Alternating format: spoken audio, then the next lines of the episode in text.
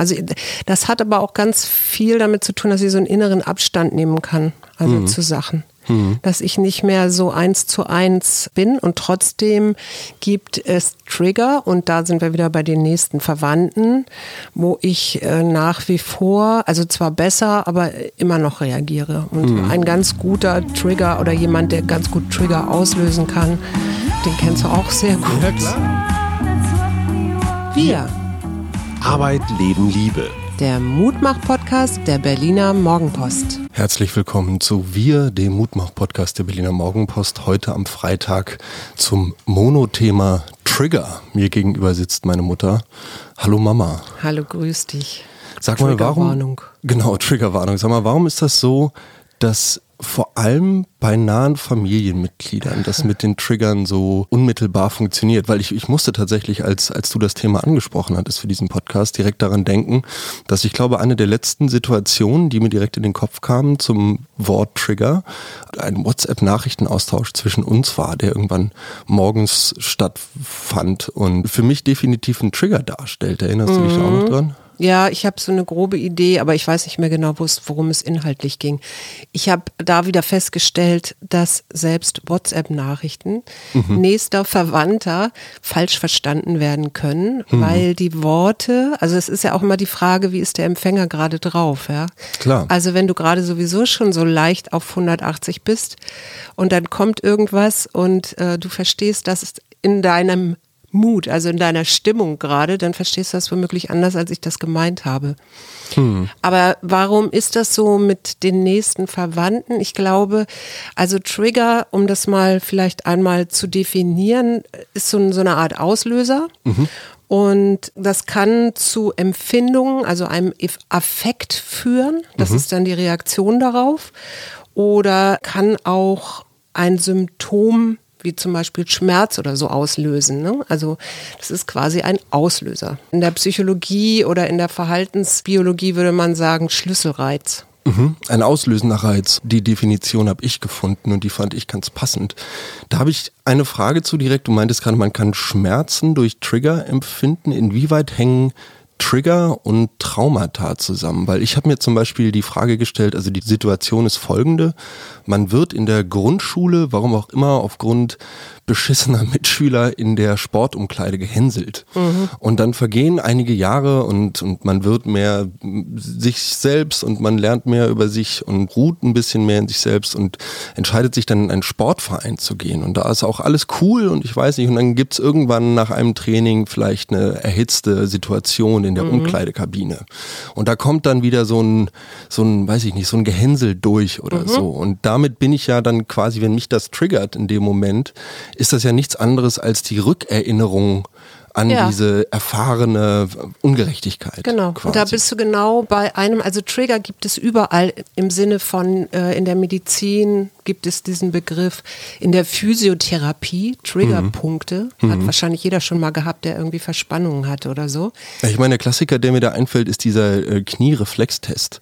Ja. Oder nicht? Also wenn du halt dein, die, die Bewegung dahingehend nicht steuern kannst, weil er dir halt davor haut und dein Bein macht dann halt einfach blub. Ja, das weiß ich nicht, ob, das, äh, ob man das nochmal irgendwie abgrenzen kann. Aber in der Psychologie ist es tatsächlich aus der Traumatherapie entstanden, dieses Wort. Und mhm. ähm, da ist es ja ganz klar, dass es solche Schlüsselreize gibt, die ein Trauma, ein erlebtes Trauma wieder auslösen können im Sinne von so Flashbacks. Mhm.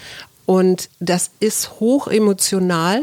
Und es hm. kann auch sein, dass die Betroffenen in der Situation sich an das Trauma gar nicht erinnern. Hm, hm, hm. sondern einfach nur also das, das so durchleben quasi. Genau, nicht selber das eigentliche Ding, aber alles, was damit zusammenhängt. Hm, also hm. die körperliche Reaktion zum Beispiel. Ja, ich weiß nicht, eine Übelkeit oder eine Anspannung oder. Genau, hm. genau so. Und das ist in der Tat etwas, wo man immer sagen kann, das hat also früher irgendwann mal stattgefunden und es gibt ja auch sowas wie ein Körpergedächtnis. Also der Körper mhm. merkt sich Sachen ja auch. Und Auf dann kommt Fall. eben dieser Trigger, dieser Hinweisreiz oder dieser mhm. Schlüsselreiz.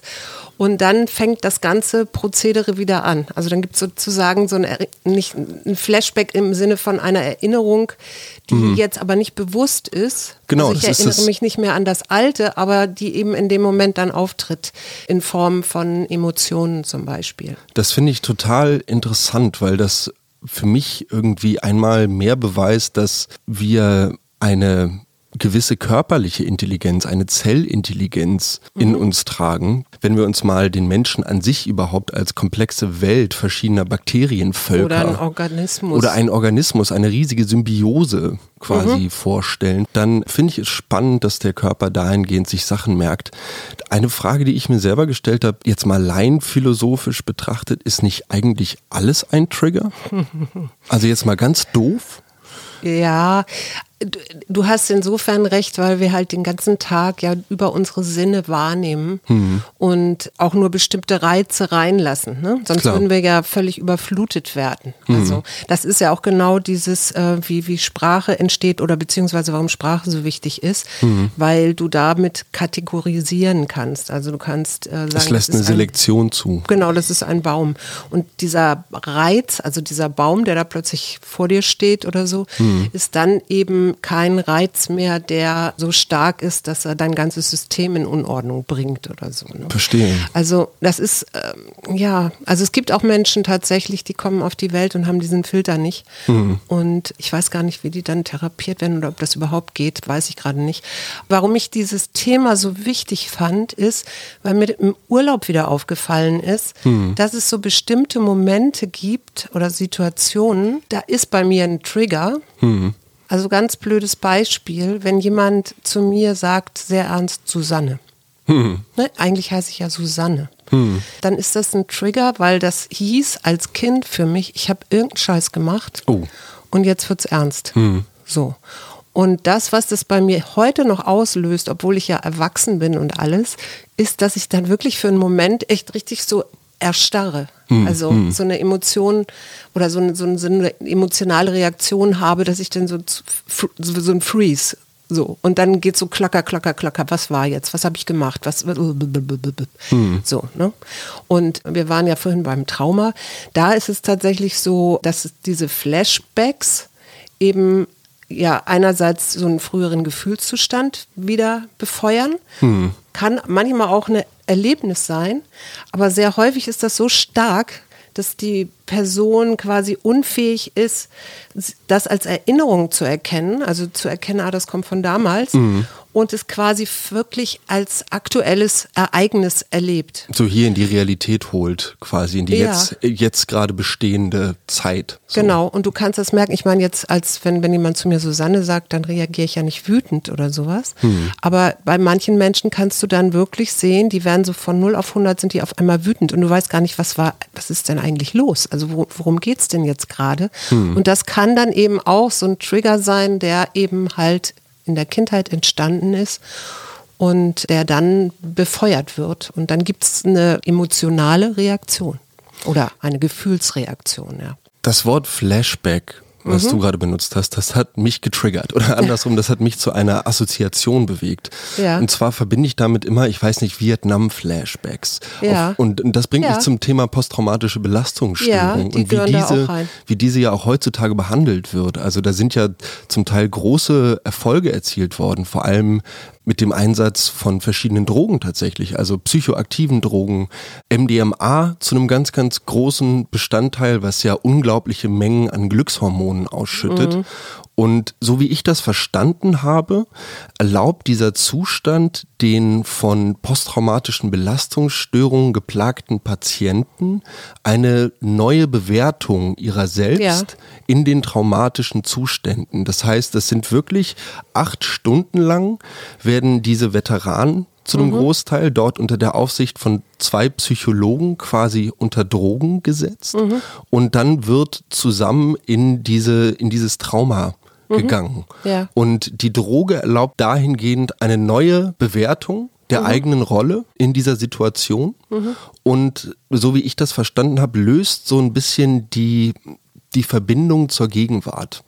Ja. Und das, das fand ich sehr spannend, weil der, der Trigger, so wie mir das dann aufgefallen ist, der kickt ja mitunter auch zeitverzögert. Also Das sicher, stimmt. äh, in dem, in dem Moment äh, kann ich so und so dann darauf reagieren. Mhm. Wenn ich jetzt von mir ausgehe, dann erkenne ich meistens eine Stunde oder eine halbe oder so danach so, oh, da bin ich aber aus der Haut gefahren. Ja. So, und das, das kann manchmal, ich meine, eine Stunde ist jetzt wirklich ein kurzer Zeitraum, das können manchmal Jahre sein. Ich bin ja nicht so ein Freund von Drogen in dem Sinne. Also wenn es nicht anders geht, okay. Und da wird ja auch noch viel geforscht. Also MDMA ist ja jetzt nur eine, eine Geschichte oder sowas. Ne? Also die ich mit Psilocybin machen sie auch solche Untersuchungen und Ayahuasca und solche Sachen.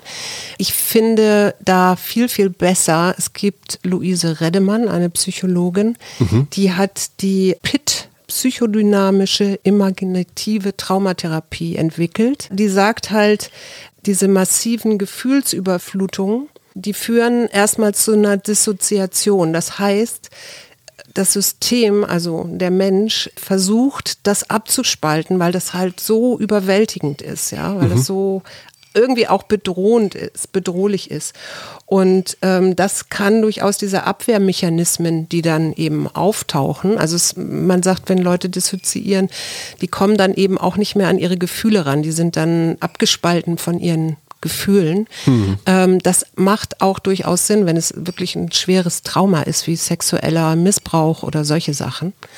Und das führt dann dazu, wenn Menschen dissoziieren, dass sie eine veränderte Wahrnehmung natürlich auch haben. Also sowohl von anderen Menschen sowie auch eine Eigenwahrnehmung. Die Eigenwahrnehmung ist gestört. Und damit unterdrücken sie häufig dann auch Bedürfnisse, die sie haben. Oder das verhindert auch eine befriedigende Teilnahme an normalen Leben. Und das, was sie jetzt macht mit dieser imaginativen Therapie, und ich kann da total gut andocken, weil ich ja auch sowas, Hypnotherapie läuft damit rein. Also du würdigst erstmal diese Abwehrmechanismen und versuchst so eine Stabilisierung herzustellen und zwar in der inneren Bildern.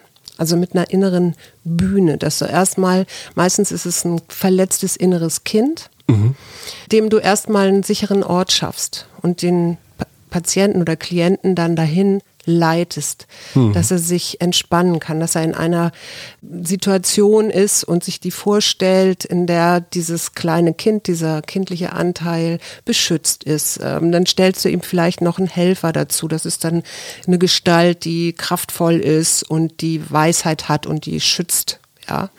Und dann hast du vielleicht auch noch sowas wie einen inneren Heiler oder so. Der ist dann meistens keine Gestalt, aber ne, so die eigenen inneren Selbstheilungskräfte. Das heißt, du lernst dort in der Therapie und die ist relativ kurz. Ne? Also die geht nicht so über Sprechen, sondern tatsächlich über innere Bilder. Erstmal so einen inneren Raum herzustellen, der geschützt ist, wo alles befriedet ist. Und dann geht es darum, so eine Beobachtertechnik zu entwickeln, sodass es einen distanzierten Beobachter gibt, der dann lernt, in solchen Momenten, wo vielleicht ein Trigger alte, also wieder Flashbacks auslöst und so ein Erinnern und so einen emotionalen Zustand, dann damit sinnvoll umzugehen und das einordnen zu können und nicht wieder abzuspalten und nicht wirklich Herr oder Frau ihrer Sinne zu sein. Ja. Ich habe jetzt einen Punkt gerade noch vergessen, fällt mir ein. Am Ende dieser Therapie, wenn du also all das geschaffen hast, dann kommt noch so eine Integration. Und da arbeitest du dann tatsächlich mit Ritualen und so, um dieses Trauma dann auch aufzulösen oder die Schuld oder die Scham oder was auch immer da dann noch ähm, eine Rolle spielt. Das ist wichtig. Wir haben jetzt viel über den Trigger irgendwie als was Negatives im weitesten Sinne. Ich weiß nicht, ich habe das so empfunden, zumindest als, als was Negatives betrachtet. Entspannungstrigger. Funktioniert sowas auch? Also ist zum Beispiel, ich Ja. weiß nicht, das Wellenrauschen am Strand, führt das Ja. automatisch unterbewusst dazu, dass man entspannter schläft? Also ob man damit entspannter schläft, weiß ich nicht, aber genau diese Entspannungsmethoden, Möglichkeiten, die kannst du genau so auch trainieren, so dass du dann, wenn du es irgendwann, das habe ich übrigens mit dir als Baby gemacht, fällt mir gerade mal ein. Oh. Da war gerade irgend so eine äh, Baby-Einschlafmusik und das war jetzt, das war jetzt eher so ein bisschen ja, so, es wiederholte sich und es war so ein Singen, es war kein Singen, aber es war so ein Singsang, also weißt du, so von Tönen, mhm. so da, da, da, da, irgendwie so. Und dann, ja, aber du bist damit total gut eingeschlafen. Also das war irgendwann, dann, dann haben wir die Kassette angemacht und dann hast du geschlafen. Und würde mehr sagen, das ist ähm, nicht Prägung, sondern ähm, das ist ja, Training nennt man es auch nicht, kommen gerade auf den Begriff nicht, aber es ist, ist eigentlich eine so Konditionierung. Eine Konditionierung, genau. Cool. Ich bin da deshalb drauf gekommen, weil ich in, in der letzten Woche irgendwie ein paar Beiträge zum Thema Meditation und Achtsamkeit gesehen hatte. Mhm. Und da ist viel um Gamma-Hirnwellenmessungen ging. Mhm, ja. Sehr, sehr potente Hirnwelle. Und das Spannende nun, dass man bei langjährig praktizierenden Meditierenden mhm. sehen konnte, dass diese Gamma-Hirnwellen selbst im nicht meditierenden Zustand täglich einfach aktiv sind. Mhm. Und quasi die Denkprozesse auf, auf Überschallgeschwindigkeit stellen, wenn man so will. Also wir reden jetzt hier von 30 bis 100 Hertz Zyklen die Minute. Ja. Mhm. Ähm, dieser, weiß ich nicht, Raum wird aber mit psychischen und physischen Spitzenleistungen in Verbindung gebracht. Und ich finde das so spannend, weil man ja davon ausgehen kann, quasi, dass die Meditation initial, wenn man da mit dieser Praxis anfängt, dazu führt, als Trigger dazu führt, dass diese Gamma-Hirnwellen aktiviert werden quasi oder dass man es schafft, sich ja dort in diesen entspannenden Zustand hineinzubegeben und dass dieses Meditieren am Anfang quasi der Trigger dafür ist, sich in diesen Zustand versetzen zu können und dass das nun bei Leuten, die das lang genug gemacht haben, einfach quasi ein automatischer, also mhm. also das Augenaufschlagen und das am Leben teilnehmen mhm. ist ist und das ist ja schon eigentlich unglaublich reizüberflutet, aber nochmal quasi, ja, einfach der On-Switch dafür, dass ich die ganze Zeit in einem doch gelasseneren mhm. mentalen Zustand bin. Mhm. Ähm, ja, ich kann das sogar für mich so ein bisschen unterschreiben, nicht immer, aber es gibt so Momente, wo ich tatsächlich, also das hat aber auch ganz viel damit zu tun, dass ich so einen inneren Abstand nehmen kann, also mhm. zu Sachen mhm. dass ich nicht mehr so eins zu eins bin und trotzdem gibt es Trigger und da sind wir wieder bei den nächsten Verwandten, wo ich äh, nach wie vor, also zwar besser, aber immer noch reagiere. Und mhm. ein ganz guter Trigger oder jemand, der ganz gut Trigger auslösen kann, den kennst du auch sehr gut. Ja klar, aber ich meine, ihr kennt euch auch ja. seit 30 Jahren. Ja. Also wenn, wenn ihr inzwischen nicht voneinander wüsstet, welche Knöpfe ihr beim anderen zu drücken habt, dann würde ich sagen, was für eine Art von Beziehung habt ihr geführt? Habt ihr nie miteinander geredet oder Zeit miteinander verbracht, wenn ihr nicht genau wüsstet, ja. welche Geschichten auch noch. Ich meine, wir haben ja auch diese familieninternen Geschichten. Ne? Du, ja. du, und Papa haben den Burrito oder die Fajita oder was auch immer ihr da gegessen habt. Wir haben unsere Mozzarella-Bällchen. Ja. Bei, bei Fritz weiß ich es gar nicht. Da gibt's nichts. da spielen wir immer damit tatsächlich, weil der so live diese, diese Geschichten irgendwie alle alle so mit, mitbekommen hat. Das sind jetzt auch wiederum Trigger, wo die Reaktion darauf inzwischen eine spielerische ist, aber auch lange Zeit irgendwie eine negative war. Mhm. Die Reaktion auf einen Trigger muss ja aber jetzt nicht zwangsläufig negativ sein, oder? Mhm. Naja, doch, wenn man da wirklich von Triggern spricht, dann ist das schon meistens so gemeint. Also im psychologischen Kontext. Ja, im quasi. psychologischen Kontext, mhm. zumal diese Trigger, also wenn, das löst ja meistens so ein, so, ein, so ein Zustand aus oder so ein Verhalten auch aus. Das kann ja durchaus zum Beispiel sich in Wut äußern oder so. Ne? Mhm. Also ich, ich weiß, dein Vater hat manchmal so Anwandlungen, wo er dann so väterlich mit mir spricht, wo ich dann denke so, hey, mhm. ich bin eine alte Frau, hätte ich fast gesagt, aber ich bin eine gestandene Frau, wie redest du hier eigentlich mit mir? Und dann merke ich, wie ich förmlich wirklich wieder zum kleinen Mädchen Mädchen werde. Mhm, weil du so was mich nein. dann, was mich dann total ärgert. Mhm. Und wenn ich dann aber meiner Wut Raum gebe, ja, dann baller ich zurück. Mhm. Und dann werde ich auch so teilweise, kann, vielleicht kann man sich das gar nicht von mir vorstellen, aber äh, dann werde ich auch teilweise so gemein, dass mir das nachher total leid tut. So. Mhm. Und das ist immer wieder so die Challenge, dann in dem Moment echt om zu sagen. Mhm. Und das geht eben nicht immer. Ne? Und was würdest du sagen, wo ist bei dir so der, der Point of No Return? Also oh. wo es oh, nicht mehr oh, zurückgeht. Oh, oh ähm, das, ist, das ist tatsächlich ähm, der Point of No Return bei mir. Das ist ganz lustig, wenn man so drüber nachdenkt. Aber das ist, wenn ich in einer hitzigen Diskussion mit jemandem bin ja. und mir dann gesagt wird, so, hey, hey, jetzt ah, nicht so aggressiv, nicht so, dann wäre ich erst richtig, dann wäre ich erst richtig laut. Mhm. Wieso bin ich, bin ich aggressiv?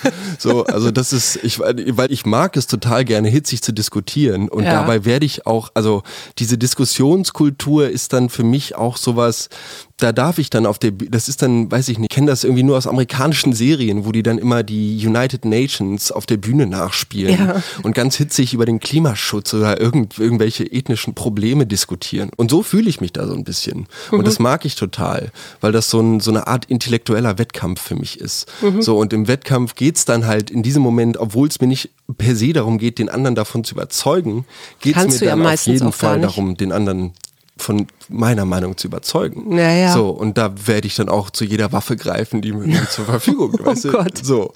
Und ja, gesagt zu bekommen, so, ey, so, dann, mhm. da, da, da geht's erst da schalte ich hin. Aber mir ist jetzt gerade ähm, ein positiver Trigger eingefallen oder man könnte, der ist, Konrad Lorenz hat dieses Wort geformt, geschaffen. Mhm. Der hat auch in den 40er Jahren irgendwann tatsächlich, also von Schlüsselreiz geredet, aber eben auch von dem berühmten Kindchenschema.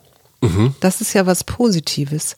Okay. Und da kann man richtig, da hat man richtig Untersuchungen zugemacht, wenn Menschen Babys sehen oder noch besser, gar nicht das Baby selber, sondern so ein Kleinkind mhm. bis zu neun Monaten, dann springt in uns durch diesen Schlüsselreiz, mhm. große Augen, rundes Gesicht, kann ich viel und so weiter, mhm. also in der Bewegung noch unsicher und so fort.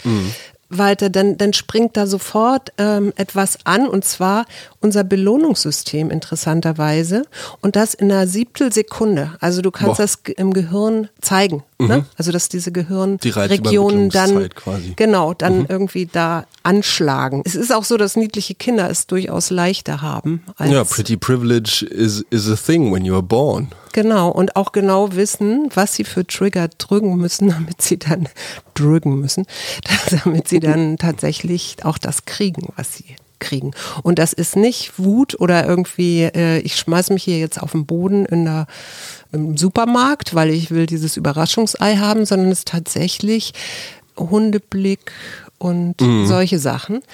Und das finde ich ganz interessant, dass das dann wirklich unsere, ja, unsere Beschützerinstinkt, unsere Kooperation, unsere Bindung da angesprochen wird. Und das funktioniert bei allen Menschen.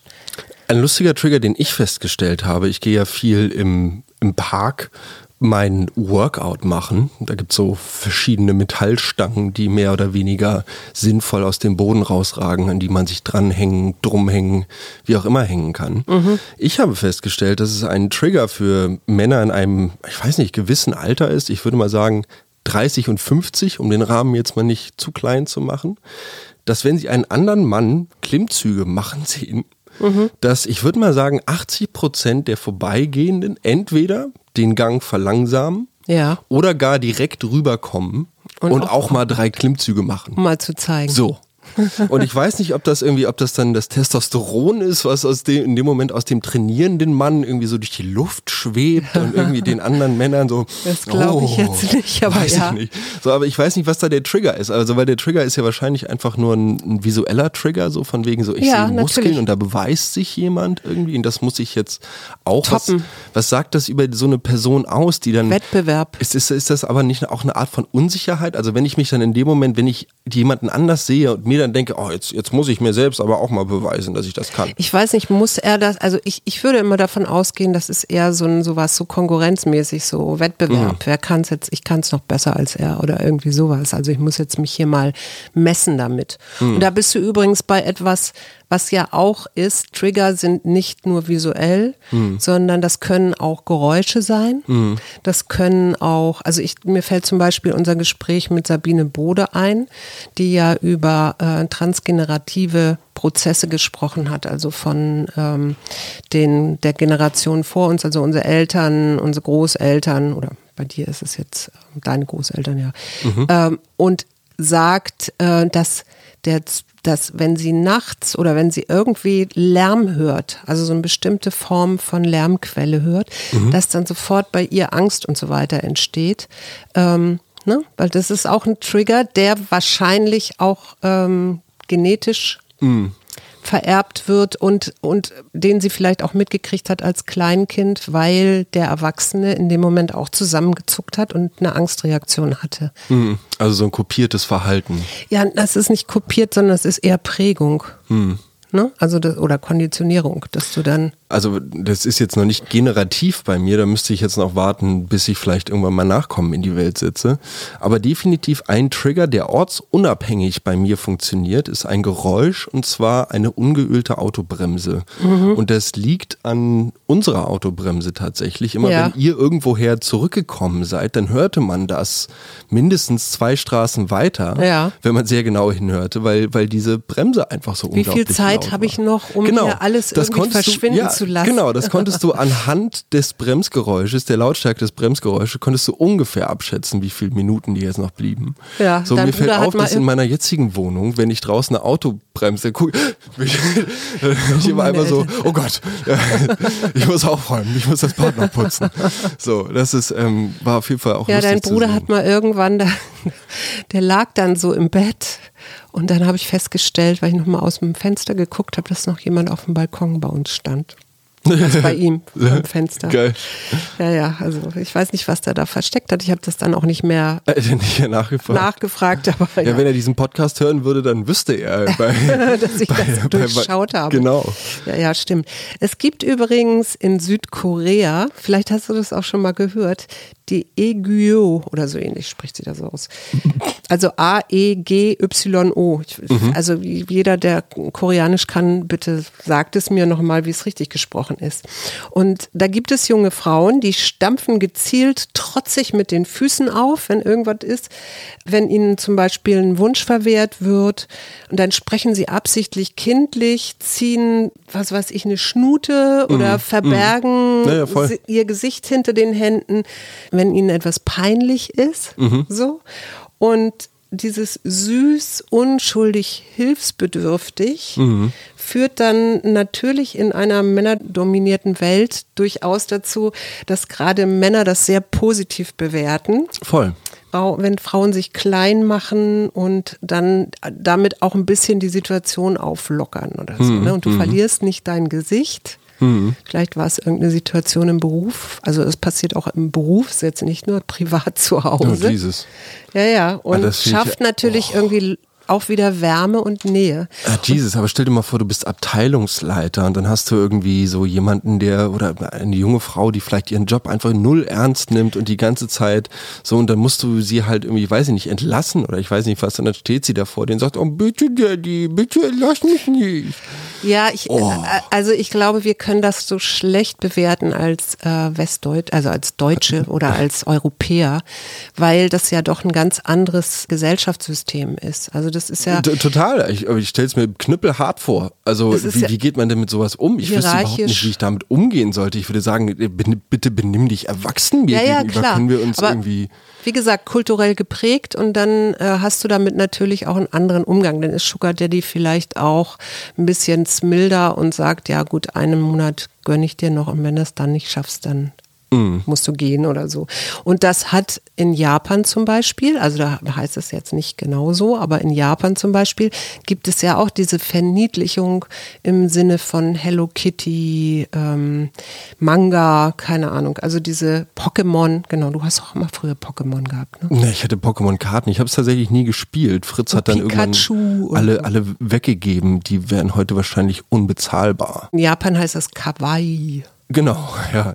Uh, uh, uh. Ja, ja, genau. Und das zeigt sich ja auch, und das, das ist für uns ja auch manchmal so ein bisschen komisch, wenn, wenn Japanerinnen und auch Japaner dann in so, so süßen kleinen, mit so kleinen Hello ähm, Kitty und sowas ja, halt, in diesen Outfits genau. auch, ne, mit so Katzenohren und so großen Plateauschuhen und sehr kurzen Röcken, viel pink, viel genau. schwarz, viel Ketten. Ja, aber die brechen das auch, ne? Die Japaner, also die, die ich so hier sehe in Berlin und hier sind ja und Japanerinnen natürlich, ähm, die ich hier so sehe, die sind, da gibt's immer irgendeinen Bruch. Also da gibt's zwar vielleicht die süßen kleinen Ja, das ist rosa jetzt sehr, Öhrchen. das ist jetzt sehr pauschalisiert. Also ich finde in Berlin, ich glaube, das ist, dass hier viele Leute einen sehr individuellen Kleidungsstil an den Tag legen. Mhm. Aber ich meine, sich kawaii zu kleiden, das kenne ich tatsächlich aus, also aus Internettrends, aus Internetvideos, aus Hashtags, auch U für Mhm. die Zuhörer. Ich versuche das mal zu übersetzen. Kleines U, großes W, kleines U. Mhm. Kann man auch einfach mal googeln, ist quasi so ein Ausspruch. Ich weiß nicht, kommt vermutlich aus dem Anime, aus dem Manga, würde ich jetzt mal schätzen. Ja.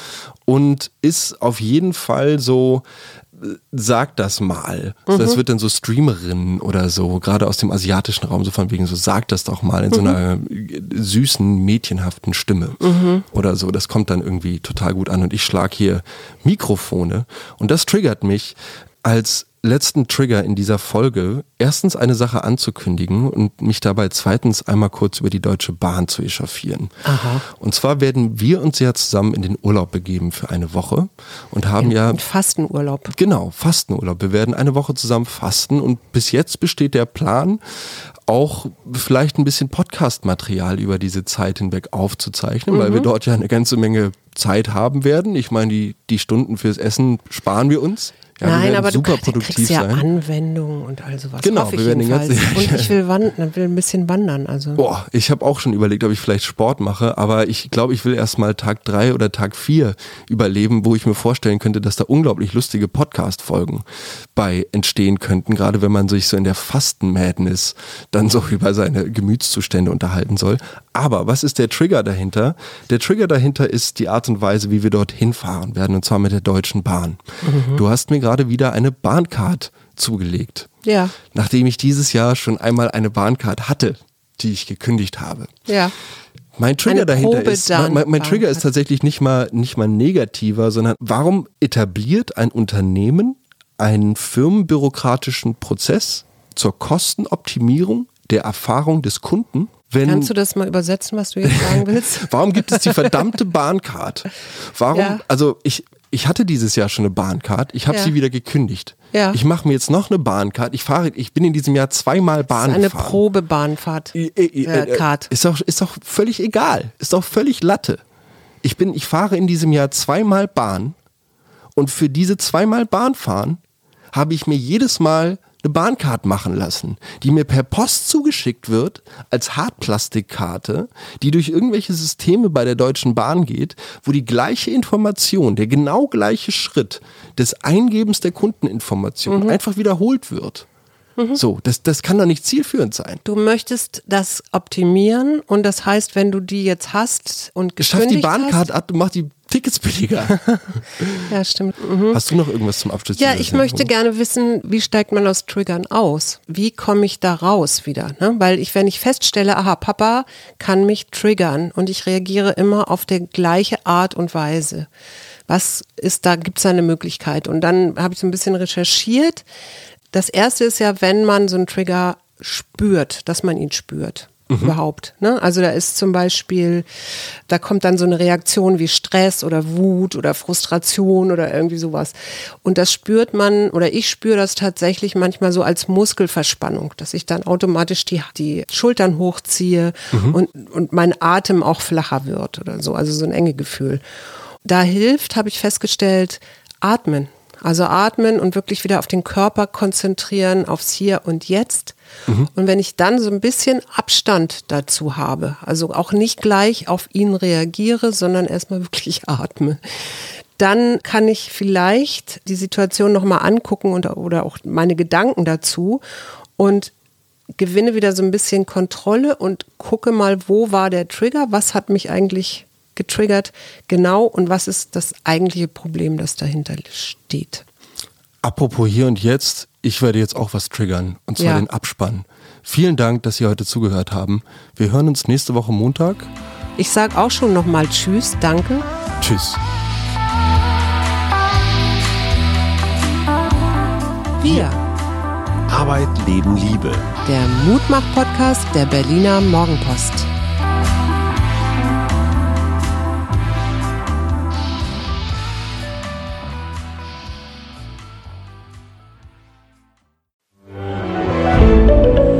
Ein Podcast von Funke.